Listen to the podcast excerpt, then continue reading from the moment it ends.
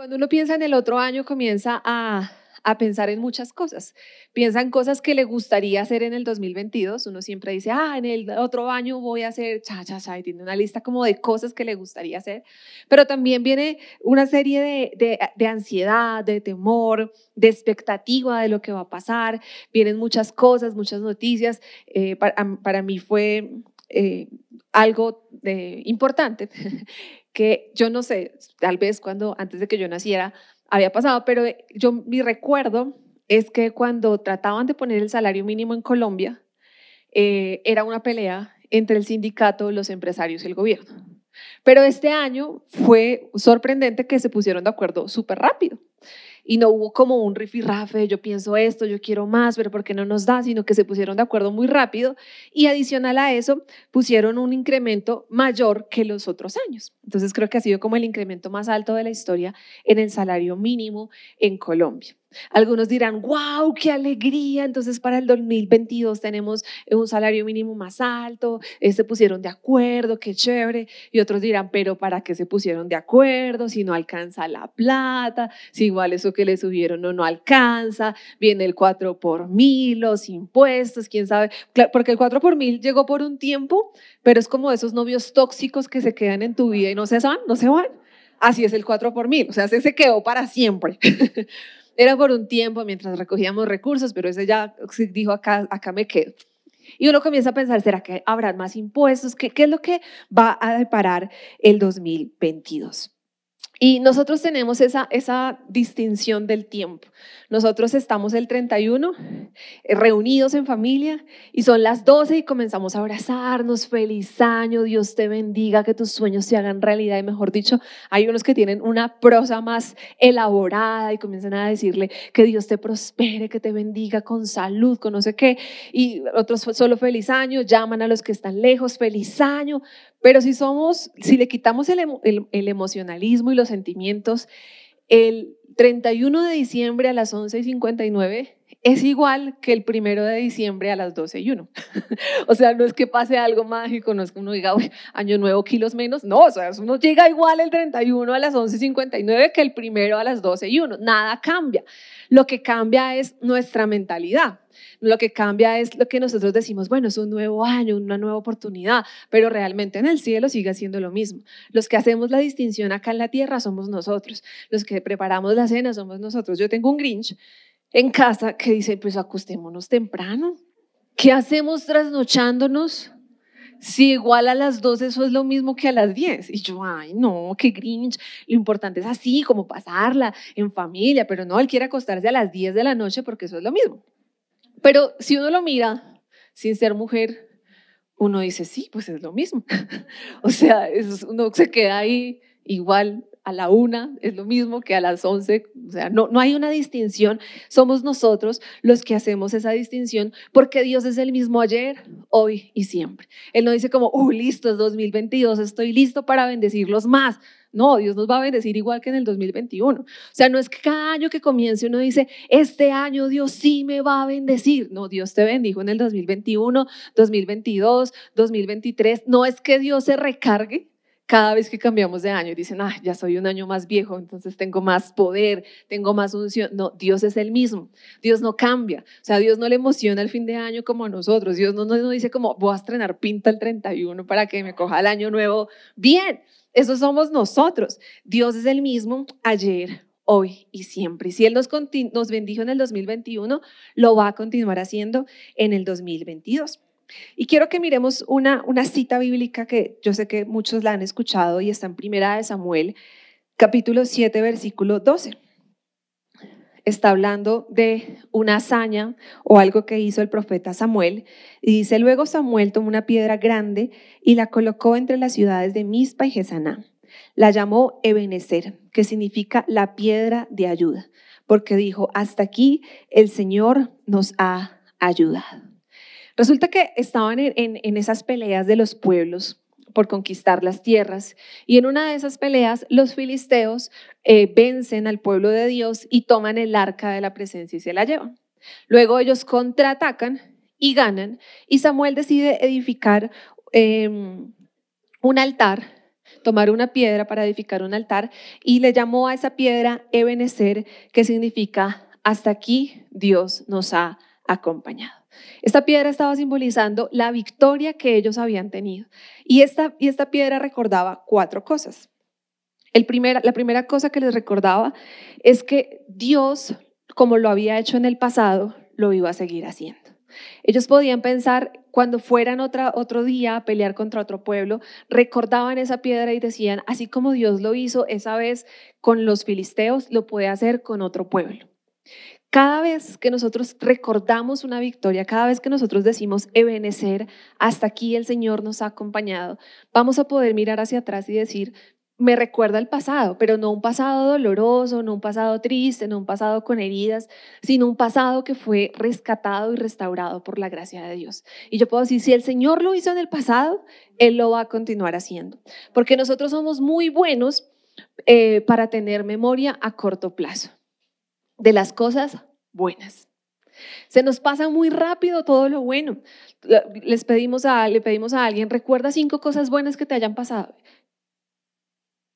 Y las típicas es la familia, la comida, estar vivo. Y no es que eso esté mal, pero es que hay cosas específicas que Dios hizo en tu vida, que no las hizo en la vida de otra persona, que Dios las hizo para ti, pero se te olvida muy rápido, se nos olvida muy rápido.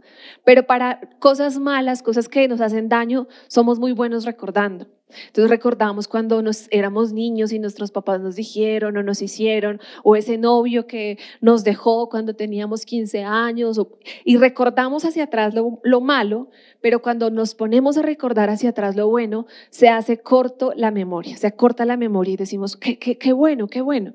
Y, y eso, ese es la, el ser humano, la esencia del ser humano es eso, olvidamos muy rápidamente lo bueno y lo malo lo recordamos por más tiempo. Puede que una persona te haya hecho un comentario malo un día, pero tú recuerdas más el comentario que todas las cosas buenas que esa persona hizo por ti.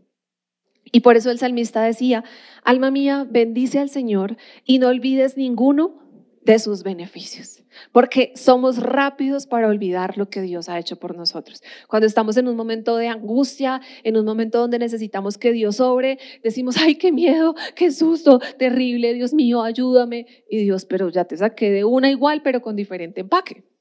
Solamente cree que el Señor, cuando lo hizo en el pasado, lo va a volver a hacer en el futuro, lo va a volver a hacer en tu presente. Y hay una cosa bonita y es escribir tu libro de victorias o tu libro de bendiciones. Y tú comienzas a escribir todo lo que Dios ha hecho en tu vida. Y al rato, tiempo después, tú lo lees y tú dices, wow, qué impresionante, yo no me acordaba de eso. Yo lo hago, pero no como un libro de, de victorias, sino que tengo mi devocional y a veces, no todos los días, pero de vez en cuando, cuando hay ocasiones difíciles en mi vida o algo por lo que le estoy pidiendo a Dios, comienzo a escribir mi oración eh, escrita. Y después comienzo como, Dios me va hablando, como Dios va ah, poniendo su mano en esa situación. Y pasó y ya no me acordé más, pero mi mamá nos enseñó, no sé si ustedes también les enseñaron, que a fin de año hay que limpiar los armarios. Entonces, es, cuando yo era chiquita era como, ¿por qué mamá si estamos en vacaciones? Ahora soy mamá y es como, desocupen el armario que vamos a limpiar y comienzo a limpiar y a sacar todo lo que tenía.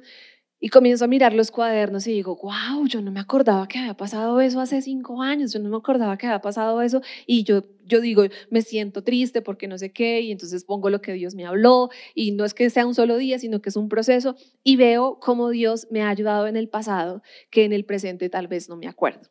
Hay otra cosa que es chévere, y es que tú todos los días puedes tomar un papel y ya que vamos a comenzar año, podría ser eh, una inspiración para alguien del otro año. Tomas un papel y escribes lo que Dios hizo por ti, o sea, por qué le das gracias a Dios ese día en especial. Yo sé que damos gracias por la familia y sé que damos gracias por la comida y sé que damos gracias por los por estar vivos, pero hay cosas específicas que Dios hace en el día que tú dices, es impresionante cómo Dios abrió, o sea, cómo no tenías plata y de repente te metes la mano al bolsillo y no hay felicidad más grande que encontrar plata cuando no la estás buscando y no como y cuando son morados, pues imagínate tú. Me pongo morada de la emoción. Es que los verdes son como muy escasos, pero los moraditos hay más. Entonces uno como que se emociona. Y a veces se le olvida a uno que se encontró un billete de 50 cuando no tenía nada en el bolsillo y el Señor te lo estaba poniendo ahí para alegrarte el día y a ti se te olvidó. Dos años después dices, ay, no tengo plata.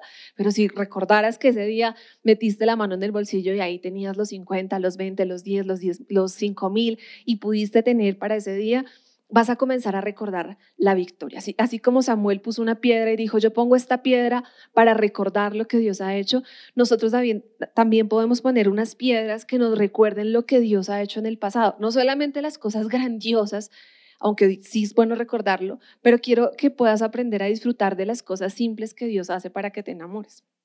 Un ejemplo es que últimamente me encantan las pampas. Comencé como a tener un gusto especial por las pampas y fuimos eh, al cumpleaños de Oscar a, a Boyacá y era impresionante.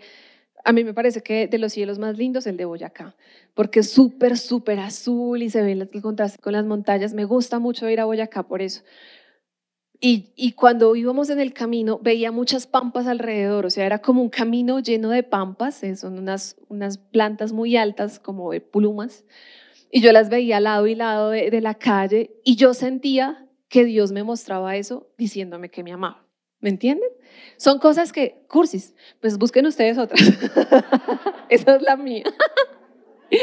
y yo veía esas pampas y yo decía, la creación muestra quién es Dios. Entonces, cuando íbamos a celebrar el cumpleaños, yo miraba el cielo azul, miraba esas montañas, pero también veía esas pampas que eran especiales para, para mí, porque me gustaban y yo sentía que Dios me mostraba eso para mostrarme cuánto me amaba. Luego me di cuenta que para llegar al colegio de mi hijo había una casa que tenía esas pampas. Y yo decía, tan lindo, porque cada vez que voy a recoger a mi hijo al colegio, todos los días paso por ahí y es como un recordatorio del amor de Dios, que Él es el creador y que me parece que tiene un gusto especial y las ponía ahí porque me gustaban y Él me dice, yo puedo crearlas, yo las sostengo, mira ese diseño tan lindo, yo puedo contigo, yo puedo con todo. Esas cosas nos hacen recordar la fidelidad y el amor de Dios. Las cosas grandes como poder respirar, poder caminar, pero también los pequeños detalles de Dios. Esta, piedra también nos servía como símbolo para que cuando hubiera ansiedad en el futuro pudiéramos estar tranquilos de que Dios va a orar. Es seguro que vamos a pasar por momentos difíciles, pero lo bueno es que vienen en diferentes empaques, pero hay una sola solución y es Dios. Dios es capaz de solucionar todos los problemas a futuro. Y yo puedo recordar, si Dios lo hizo en el pasado, Dios lo volverá a hacer en el futuro. Pero nosotros a veces no recordamos eso, sino que nos duele la cabeza y nos metemos en Google. Entonces decimos Google, me duele la cabeza y un poquito el estómago. Me duele la cabeza y un poquito el estómago. Posibles diagnósticos, chan, chan, chan, chan. Y ya yo ya tengo las páginas, es como MedPlus, no sé qué. Salen ahí de primeritas, le dicen a uno el diagnóstico y el tratamiento y todo. Y uno comienza, ay no, y dice, de dolor de hombro. Sí, me duele el hombro, dolor en la rodilla. Sí, me duele la rodilla, seguramente tengo eso. Y comienza uno a mirar y a pensar, no, mi abuelita también tuvo esa enfermedad, mi tío también se enfermó. No, esta enfermedad, esta enfermedad. En lugar de recordar, si Dios dice que me sanó, que por sus llagas yo fui sanado, en el futuro yo puedo decir, si me enfermo, gracias Dios porque tengo medicina prepagada celestial. Tengo esa medicina que viene del cielo y no tengo que tener temor al futuro porque el Señor está conmigo.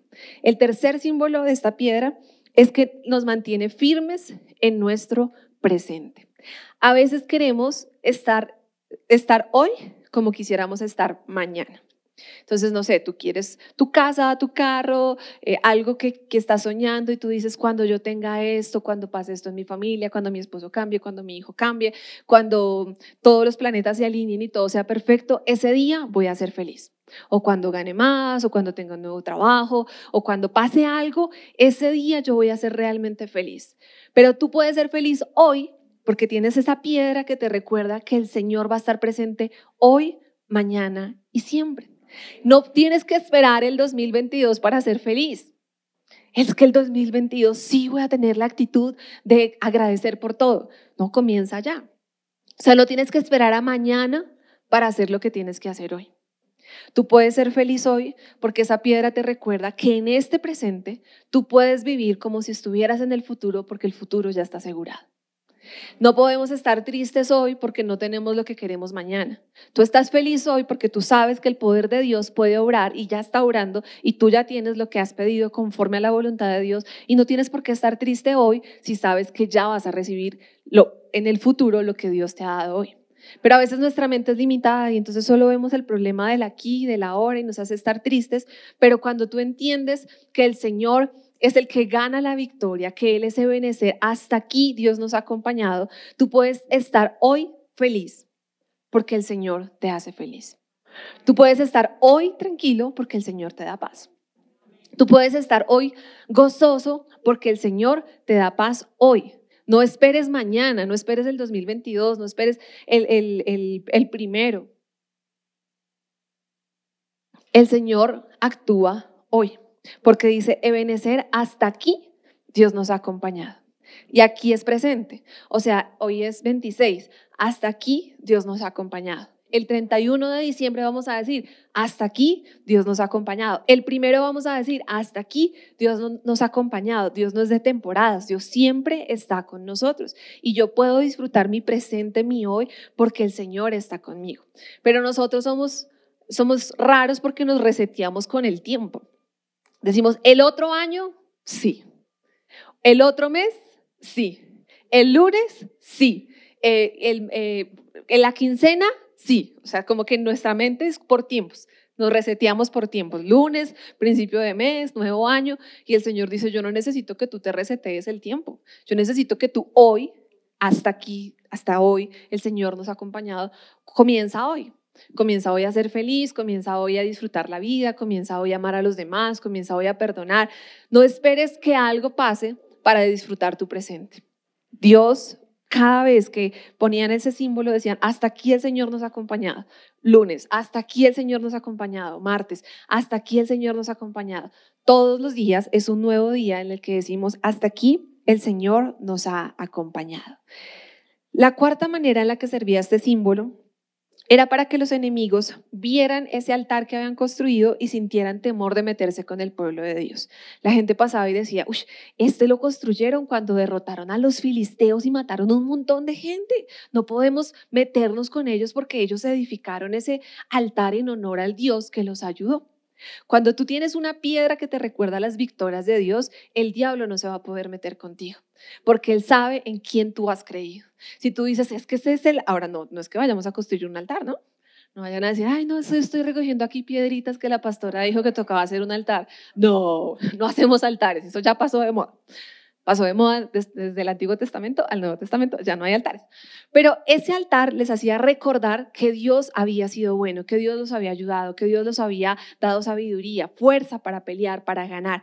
Y nuestras batallas, que se convierten en victorias, también hacen que el enemigo se avergüence. Porque cuando nosotros tenemos una victoria, el enemigo queda avergonzado. Y todo lo que él usó para mal, Dios lo transforma para bien. Y cuando yo tengo eso claro, digo, uy, ese día, en esa situación, eso que era malo, el Señor obró y hizo que fuera para bien. Y yo le doy gracias al Señor y yo lo honro porque Él es poderoso, yo lo honro porque Él puede hacer todas las cosas nuevas, yo lo honro porque Dios es de los nuevos comienzos, yo lo honro porque Dios puede cambiar el lamento en danza. Entonces el diablo dice, uy, esta gente sí sabe lo que está creyendo. Esta gente no tiene miedo del futuro y el diablo no puede meterse con una persona que tiene la victoria de Jesús bien clara. Con la gente que tiene miedo, el diablo dice, estos son míos. Con la gente que tiene temor, el diablo dice, estos me pertenecen, porque el temor es la fe al contrario. El temor es la fe en el diablo.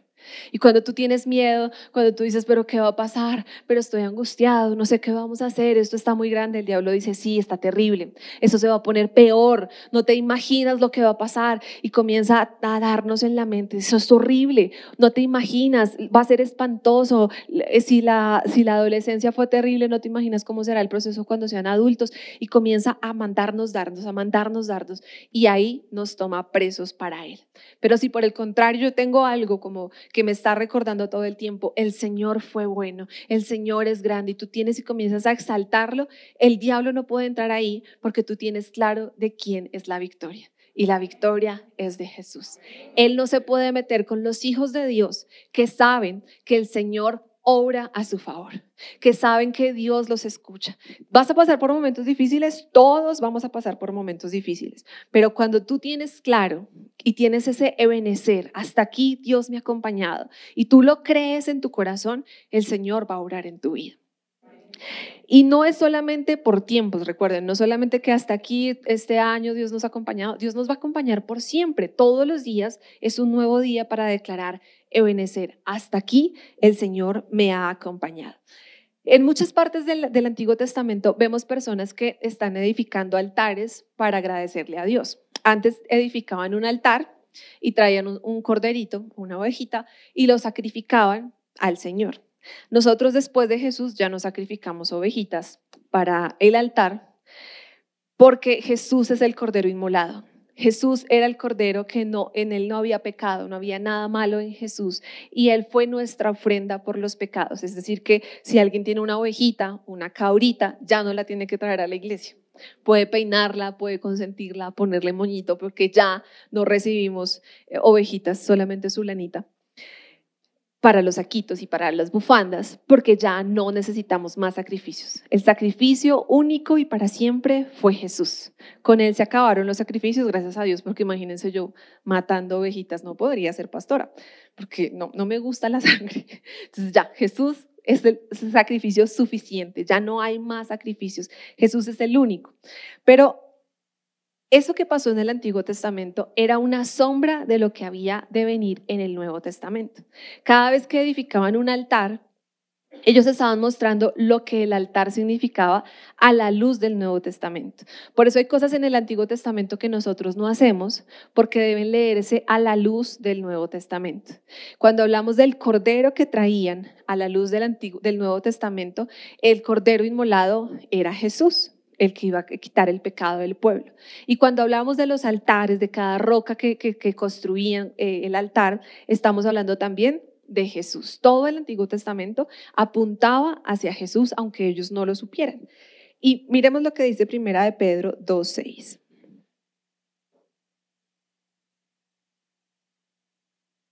Como dicen las escrituras, pongo en Jerusalén una piedra principal, elegida para gran honra. Y todo el que confíe en Él jamás será avergonzado. Aquí está hablando acerca de Jesús. Él es la piedra principal elegida para gran honra. Y todo el que confíe en Él jamás será avergonzado. Jesús es nuestra base sólida para construir nuestra vida. Así que la mejor manera de empezar el año se llama Cristo. Y así se llama la prédica de hoy. La mejor manera de empezar el año se llama Cristo.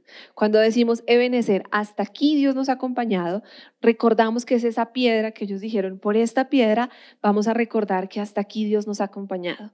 Ahora para nosotros no tenemos piedras, pero tenemos a Jesús y decimos, por Jesús, hasta aquí el Señor nos ha acompañado. Y todos los que confiamos en Jesús jamás seremos avergonzados. Mateo 7, 24 al 25 dice, todo el que escucha mi enseñanza y la sigue es sabio, como la persona que construye su casa sobre una roca sólida. Aunque lluevan a cántaros y suban las aguas de la inundación y los vientos golpeen contra esa casa, no se vendrá abajo porque está construida sobre la roca. Jesús está diciendo, el que escucha mi enseñanza y la sigue es sabio.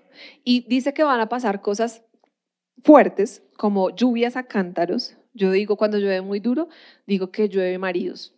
Y yo digo, ay, yo quisiera coger unos, no para mí, sino para chicas de la iglesia que las veo ahí. Yo digo, Señor, que llueva unos, pero buenos. No que sean ahí aviones en picada, sino que sean hombres tuyos, Señor, y que lluevan del cielo. Así que si usted está soltero, no mentiras.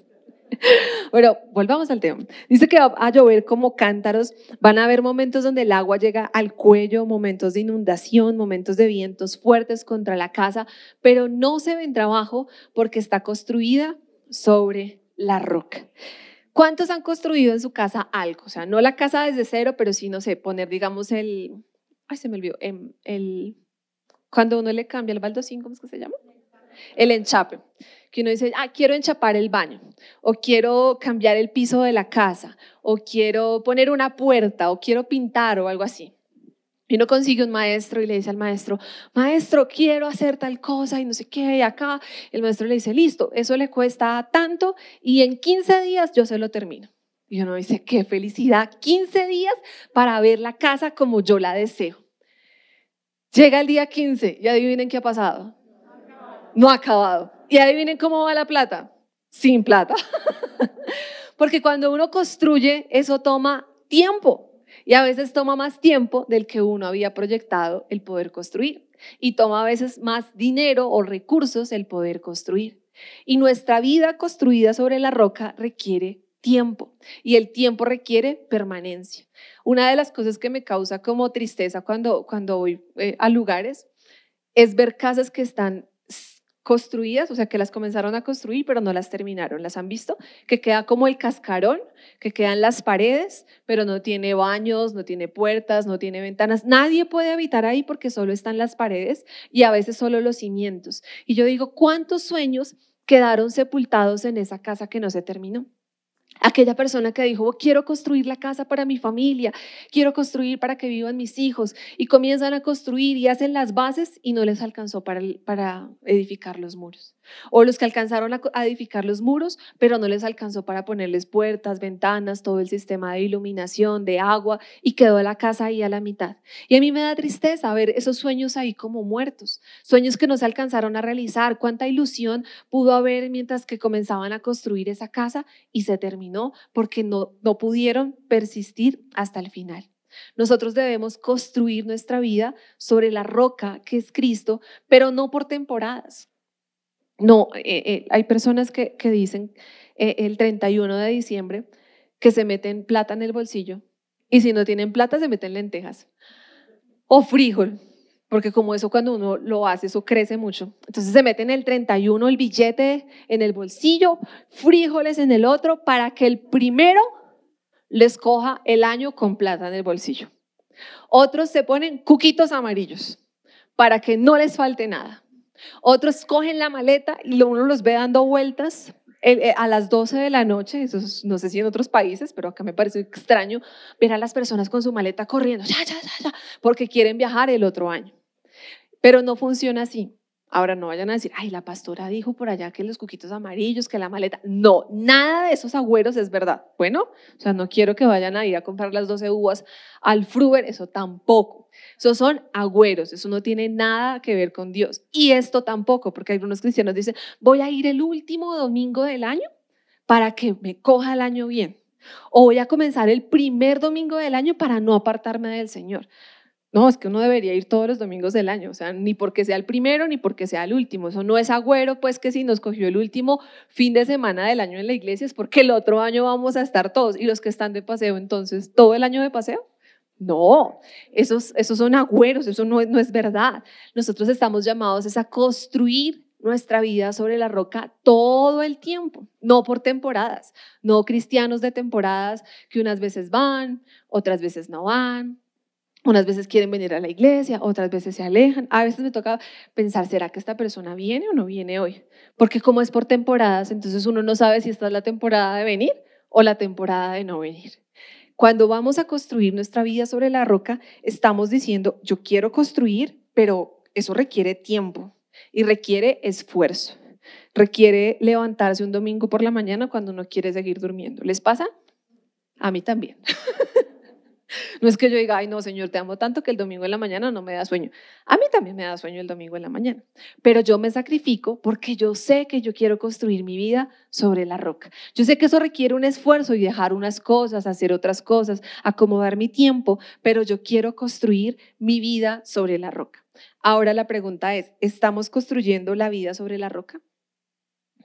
Vamos a, mirar otra vez eh, lo que dice Mateo, 24, Mateo 7, 24. Dice, todo el que escucha mi enseñanza y la sigue es sabio. Todo el que escucha y la sigue. Son dos verbos importantes. La primera es escuchar y la segunda es seguir. Porque es la única manera en la que nosotros podemos construir eh, nuestra barca sobre la roca. Y hay algunos que vienen a la iglesia, pero no la escuchan porque se duermen. Y yo digo, ay Señor, definitivamente tú das el sueño a tus amados. Porque mientras yo predico, se van durmiendo, más lindos ahí, amados por el Señor, en el foco de tu vida. Entonces vinieron a la iglesia, pero no la escucharon. Y entonces ahí ya no pueden construir la casa sobre la roca. ¿Por qué? No escucharon la palabra. Otros la escuchan y comienzan, ah, sí, chévere, no sé qué. Y se echan un globito. Ay, ¿qué, haremos el 31? ¿Vamos donde la mamá de ella o donde la mamá de él? Ay, ojalá que se eche así un apunte como uno que hace, la suegra o la mamá. No, pero no dijo nada. Y cuando llega, ya llegó de su globo, fin, se acabó la prédica. Entonces, no la escuchó. Son dos cosas, escuchar y seguir. Otros la escuchan atentamente, toman apuntes, están súper concentrados, pero cuando salen, no la hacen. Y ahí tampoco estamos construyendo la casa sobre la roca. Es escuchar y seguir. Cada vez que ustedes salgan un domingo de la iglesia y pongan un pie afuera, piensen, ¿qué voy a hacer con lo que Dios me ha entregado hoy? ¿Qué voy a hacer con la palabra que Dios me dio hoy? A cada uno Dios le habla de manera diferente y eso me parece muy lindo porque Dios conoce lo que cada persona necesita. Cuando tú salgas, ¿qué es lo que tú vas a hacer con lo que Dios te dijo a ti hoy? Porque si no tienes claro lo que vas a hacer cuando salgas, a la hora de almuerzo ya te has olvidado. Ya como que, ¿qué fue lo que predicó? ¿Natilla? ¿Uvas? ¿Maleta? Que toca meterse las lentejas, ya no me acuerdo. No. Entonces tú sales de este lugar con la determinación, ¿qué es lo que yo voy a hacer con la palabra que Dios me dio? Ahora, hay tres tipos de personas. Sí, tres tipos de personas a las cuales no les va a ir muy bien el otro año. La primera son los que no quieren escuchar el consejo de Dios. Recuerden que es escuchar y seguir. Pero hay personas que no les interesa el consejo de Dios, que dicen, yo prefiero tomar mis propias decisiones. Jeremías 6:10 dice, ¿a quién puedo advertir? ¿Quién escuchará cuando yo le hable? Está hablando Dios. Tienen sordos los oídos y no pueden oír. Ellos desprecian la palabra del Señor. No quieren escuchar para nada. Hay un dicho que dice, no hay peor ciego que el que no quiere ver. Y yo digo, no hay peor sordo que el que no quiere oír. Tú le puedes decir y le puedes dar las razones y le puedes dar los argumentos, pero si esa persona no quiere escuchar, no va a escuchar. Zacarías 7:11 dice, pero ellos se negaron a hacer caso. Desafiantes volvieron la espada y se taparon los oídos. Si tienes oídos tapados, no vas a poder escuchar. Y si no puedes escuchar, no puedes seguir. Y si no puedes seguir, no estás construyendo tu casa sobre la roca. El segundo tipo de personas son los que un día escucharon y luego ya no quieren escuchar. Juan 15:5 dice, el que permanece en mí, como yo en él, dará mucho fruto. Separados de mí no pueden ustedes hacer nada. Entonces vemos personas fluctuantes en la vida cristiana. Un día están y al otro día no están. Y mi oración, en especial por un lugar cerca de ti, por la iglesia, un lugar cerca de ti, y lo que yo siempre oro por ustedes, es, Señor, que yo los vuelva a ver en 10 años, en 20 años, en 30 años, en el cielo y que todavía estén. Porque la iglesia tiene una población, la iglesia en general tiene una población muy fluctuante. Tiene muchos simpatizantes, personas que un día los invitaron a la iglesia y comienzan a decir, ay, tan chévere, ay, eso me gusta, cantan bien, y de repente no los vuelves a ver. Después, en otra ocasión, dicen, no, yo soy cristiano, ¿y a qué, a qué iglesia vas? No, yo no voy a ninguna iglesia. Bueno, pues eso está como raro. O yo me conecto por internet, pero ahí también está como raro. Necesitamos permanecer. Que yo en 10 años, cuando ya tenga, no en 10 años todavía no tengo nietos. Esperen, hago cuentas porque no voy a ser abuela tan joven. que por ahí en 25 años, si yo ya tengo nietos, yo pueda permanecer, que si tengo bisnietos, pues pueda permanecer, que si, me, que si me caso pueda permanecer, que si voy a la universidad pueda permanecer, que si cambio de trabajo pueda permanecer, que si me aumentan el sueldo pueda permanecer, que si por algún motivo tuve que cambiarme de lugar de vivienda, yo pueda permanecer, yo pueda eh, seguir en el Señor. Porque un día pueden haber escuchado y otro día no, y entonces ya no van a construir su casa sobre la roca. Y el último grupo de personas son los que escuchan sin la intención de obedecer. Santiago 1.22 dice, no se contenten solo con escuchar la palabra, pues así se engañan ustedes mismos. Llévenla a la práctica. Cuando escuchamos, ya con la cabeza hacemos, sí, uy, súper chévere. No, qué palabrota, pero no queremos obedecerla. Es como cuando alguien viene a pedir consejo, ay, me gustaría saber, ¿tú qué piensas? Y uno dice algo y hacen completamente lo opuesto. Entonces, en realidad no querías mi consejo, querías gastar mi tiempo. Porque cuando uno pide el consejo, uno quiere obedecer el consejo. Y hay personas que le piden a Dios, Señor, muéstrame cuál es tu voluntad para el 2022. Y Dios les muestra y dicen, ah, no, Señor, gracias. Esa no me gustó. Entonces, escuchan, pero no con la intención de obedecer. Cuando uno escucha la palabra de Dios, tiene que tener la intención de obedecer.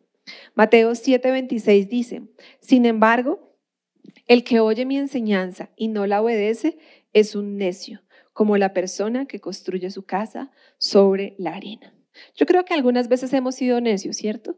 Que escuchamos y, y no hacemos lo que Dios nos dice. Como decían las mamás, escuchamos por un oído y se nos sale por el otro. Toca ponernos como algodoncito, algodoncito espiritual, para que lo que escuchamos lo podamos hacer. Esa es la única manera de construir nuestra casa sobre la roca, de asegurarnos que cuando el 2022 traiga desafíos, tengamos el agua al cuello, tengamos inundaciones, lluvias torrenciales, mi casa está firme porque yo he escuchado y he seguido todo lo que el Señor me dice. Y tenemos el mejor consejero de todos, el Espíritu Santo y Jesús. Pero quiero hablar acerca de Jesús. Hace ocho días estábamos leyendo Isaías 9:6 cuando hace la profecía acerca de Jesús y decíamos que Él es el príncipe de paz. Pero ahí mismo en Isaías 9, el versículo 6, dice que Él es un consejero admirable o un consejero maravilloso. Isaías 9:6 dice, pues nos ha nacido un niño un hijo se nos ha dado y será llamado consejero maravilloso, Dios poderoso, Padre eterno, príncipe de paz.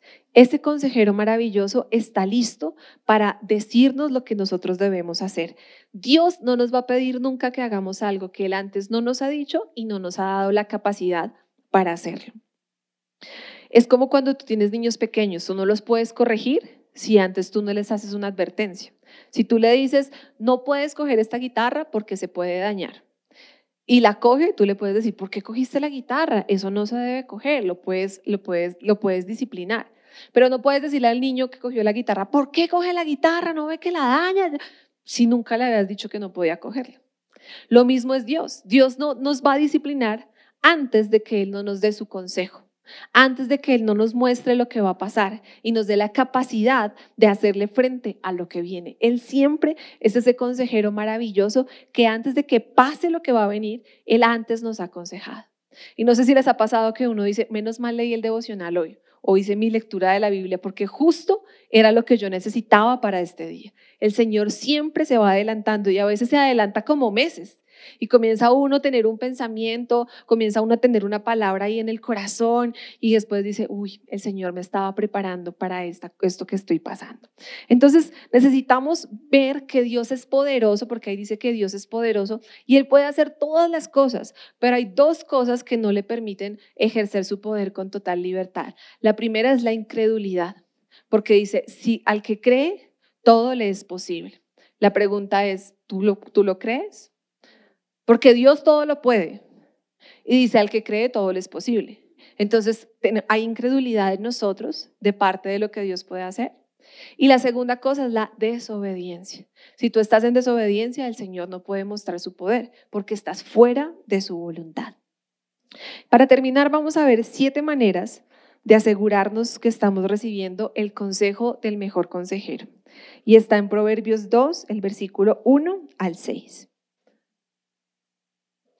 Dice, Hijo mío, si recibes mis palabras y en tu mente guardas mis mandamientos, si tu oído está atento a la sabiduría e inclinas la ayuda y, e inclinas tu corazón a la prudencia, si pides la ayuda de la inteligencia y a la prudencia dieres tu voz, si la buscas como la plata y la rebuscas como un tesoro, entonces sabrás lo que es temer al Señor y hallarás el conocimiento de Dios. Acá hay siete maneras en las que nos podemos asegurar de que estamos recibiendo el consejo de Dios. La primera está en el versículo 1. Dice, Hijo mío, si recibes mis palabras. Lo primero que yo puedo hacer para recibir el consejo de Dios es querer recibirlo.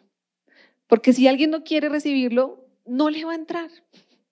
Cuando murió eh, eh, en la historia de Lázaro y el rico, el rico le dice, por favor, deja ir a Lázaro para que les predique, o sea, déjale ir a alguien, a Abraham, no sé, al que quieras, para que le prediquen. Y le dice, pero si ya mandamos, o sea, si, si incluso bajara un ángel y le predicara, aún así no van a creer, porque el que no quiere escuchar no va a recibir consejos.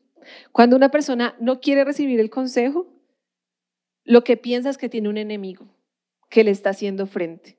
Y tú puedes decirle, y esa persona en lugar de recibir tu consejo, te va a ver como un enemigo. Lo mismo pasa con Dios. Si la persona no quiere recibir el consejo de Dios, no lo va a recibir porque Dios no lo puede obligar, Dios no nos va a inyectar ahí como, este es mi consejo, tienes que hacerlo, ¿no? Para poder recibir las palabras de Dios, nosotros debemos tener una actitud humilde. Y cuando hablamos de una actitud humilde, saber que no nos la sabemos todas, sino que Dios es Dios y nosotros somos hombres, que estamos bajo el señorío de Dios. Si Dios nos dice algo, es porque Él sabe que es lo mejor para nosotros, pero a veces nosotros pensamos que sabemos más que Dios. Y Dios dice, no, yo quiero ser Dios y quiero que tú recibas mis palabras con un espíritu humilde y un corazón enseñable. De nada sirve pedir consejos si yo pienso que sé todas las respuestas. Yo debo ser enseñable para que Dios me cambie. Hay cosas que tenemos en, en nuestro corazón que llevan mucho tiempo ahí guardadas y el Señor quiere que las cambiemos, pero si nos argumentamos por qué debemos tenerlas, pues va a ser muy difícil cambiar. Segundo, el primer versículo sigue diciendo, y en tu mente guardas mis mandamientos. Nosotros necesitamos guardar en nuestra mente los mandamientos de Dios. ¿Y cómo se guarda los mandamientos? Aprendiéndonos. Ahora, hay personas que tienen en la mente un, un cassette. ¿Cuántos son de, de la época del cassette? Uy, hay muchos que no. Entonces, vinilo. Los que no levantaron la mano debe ser que saben del vinilo. Otros saben de, ya un poquito más modernos, el disquete, el cuadradito, el que era más grande. Luego pasó el CD, ¿cierto? Todo era con CD, se podía regrabar. Luego pasó la USB. Y ahora estamos en el almacenamiento en la nube.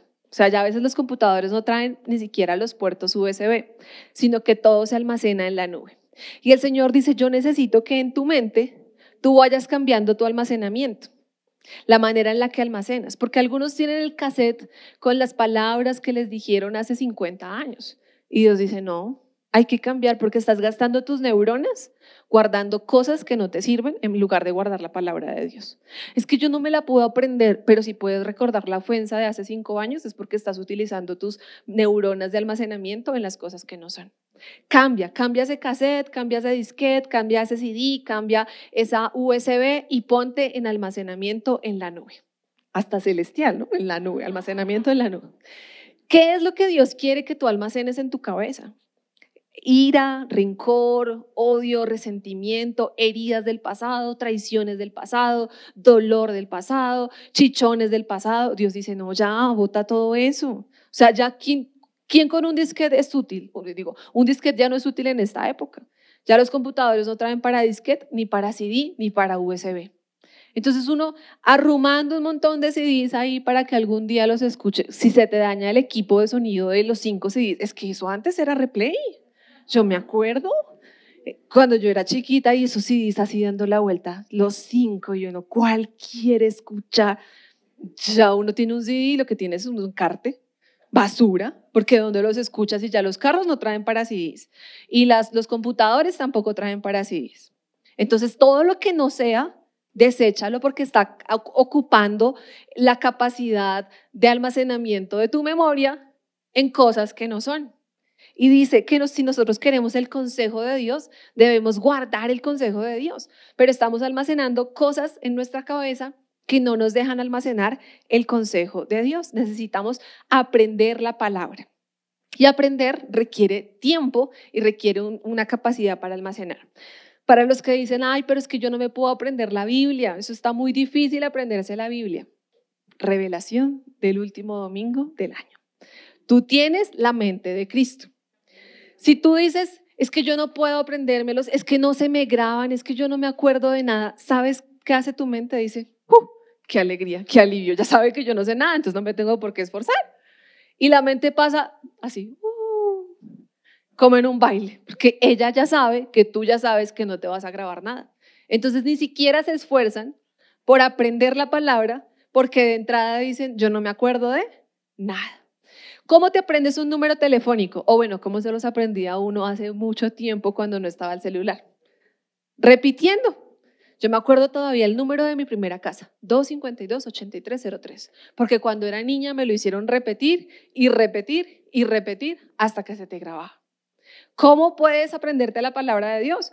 Repitiéndola, repitiéndola, repitiéndola, repitiéndola. Cuando tú vas a la universidad, ¿cómo estudias? Tienes que dedicarle tiempo. Cuando van al colegio, ¿cómo estudian? Son más o menos ocho horas o seis horas estudiando en el colegio para aprender. Y queremos que la Biblia sea tan espiritual que la leamos en diez minutos y nos la aprendamos. Y pues magia no hace. Toca estudiar la palabra para poder aprender el consejo de Dios, porque Dios te va, te va dando cosas que tú necesitas tal vez hoy, pero también te prepara para las de hace un año o hace diez años o en diez años. Pero necesitamos guardar la palabra en nuestro corazón. Lo tercero sigue diciendo el versículo 2. Si tu oído está atento a la sabiduría. Nuestro oído debe estar dispuesto a escuchar, porque hay muchas cosas que nos distraen. Estamos muy ocupados y no podemos escuchar la voz de Dios. ¿Qué nos distrae? El televisor, las redes sociales, las ocupaciones, la familia en un buen sentido, el tener que estar cocinando, lavando, trapeando, arreglando, todo eso ocupa nuestro tiempo y nos distrae de estar atentos a inclinar nuestro oído a escuchar la voz de Dios. Entonces, en este 2022 necesitamos ser intencionales con el estar atento. ¿Qué tiempo de tu día vas a destinar a estar atento a la instrucción del Señor? Porque si estás muy ocupado eh, haciendo muchas cosas y quieres escucharlo, adivina qué va a pasar. Cuando tengas tiempo, te vas a dormir porque estás muy cansado. Entonces debemos ser sabios en administrar nuestro cuerpo. La cuarta cosa para poder asegurarnos de recibir el consejo está en el versículo 2, la segunda parte. Dice, e inclinas tu corazón a la prudencia. Cuando una persona se desvía del Señor, no se desvía de un día para otro. O sea, una persona que cae en adulterio no fue como, ¡Oh! ¿quién eres tú? No, eso fue Oye, esta chica está muy linda, huele rico, se viste bien. Hola, ¿cómo estás? Salimos a tomarnos un café. O sea, pasó tiempo, muchas decisiones inclinándose hacia el mal. Pero asimismo, nosotros podemos tomar muchas decisiones inclinándonos hacia el bien. Cada vez que nosotros comenzamos a recibir el consejo del Señor y aplicarlo en nuestra vida diaria, cuando llegue una situación muy difícil, vamos a poder aplicarlo. Por ejemplo, si tú vas en el bus y te espichan, tú no vas a decir como, uy, usted es mucha vaca, ¿qué le pasa? ¿Por qué me pisa? Y ¡pum! lo empujas.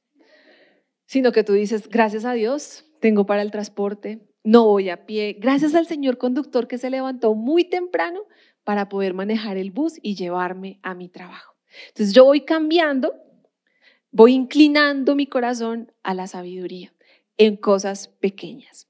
La sexta cosa dice, si pides ayuda a la inteligencia, el versículo 3 dice, si pides la ayuda de la inteligencia. El recibir el consejo de Dios es un proceso que es de todos los días. Todos los días yo debo buscar la ayuda del Señor. ¿Qué es lo que el Señor me está diciendo? ¿Qué es lo que el Señor quiere que yo haga? Todos los días debo pedirle ayuda. El día que no le pedimos ayuda, pues no vamos a tener la ayuda. No somos conscientes. Más que, más que Dios no nos pueda ayudar, es que nosotros no somos conscientes que lo necesitamos. Por mi bien, yo debo pedirle ayuda al Señor todos los días. La sexta está en el versículo 3, la parte 2. Dice, y a la prudencia dieres tu voz. Cuando adquirimos sabiduría y el consejo de Dios, comienza a cambiar nuestra manera de hablar. Yo debo hablar lo que Dios habla y yo debo no solo pensarlo, memorizarlo, sino también debo hablar conforme a lo que Dios me está hablando. Yo no debo hablar duda, miedo, incredulidad, eh, sentimientos de amargura, sentimientos de ira, sino que cada vez que el Señor me está dando mi consejo, su consejo, mi manera de hablar cambia. Yo tengo que darle voz, porque la fe no es solamente creer en el corazón, la fe también es hablar. Yo tengo que hablar la sabiduría de Dios, yo tengo que hablar el consejo de Dios, porque yo tengo que escucharme a mí misma diciéndome la palabra de Dios. Y por último, dice que debemos buscar la sabiduría como el oro y la rebuscamos más que un tesoro. Nosotros debemos buscar el consejo de Dios más que nuestra satisfacción personal. No porque no podamos hacerlo, o sea, no porque no puedas estudiar en la universidad, conseguir un trabajo, comprar algo, tener un sueño, sino que las cosas de Dios deberían estar por encima de esas cosas. ¿Cuánto tiempo gastamos en el trabajo? ¿Cuánto tiempo gastamos en la universidad? ¿Cuánto tiempo gastamos viendo televisión? ¿Cuánto tiempo gastamos en redes sociales? ¿Cuánto tiempo gastamos hablando con nuestra familia? ¿Cuánto tiempo gastas hablando con Dios? Porque debes buscarlo más que el oro y que la plata, más que los triunfos, más que los logros. Busca primero el reino de Dios y su justicia y todo lo demás vendrá por añadidura. Por eso este, este capítulo de Proverbios termina diciendo, entonces sabrás lo que es temer al Señor y hallarás el conocimiento de Dios, porque el Señor da sabiduría de sus, y de sus labios brotan conocimiento e inteligencia. Cuando tú haces todas estas siete cosas, tú vas a comenzar a escuchar hablar de Dios y de los labios de Dios van a brotar para tu vida conocimiento e inteligencia para tener un 2022 construido sobre la roca.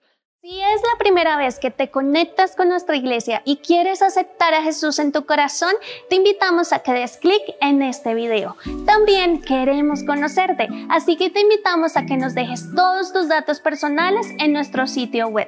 Por último, si quieres ver nuestro último video, te invitamos a dar clic aquí.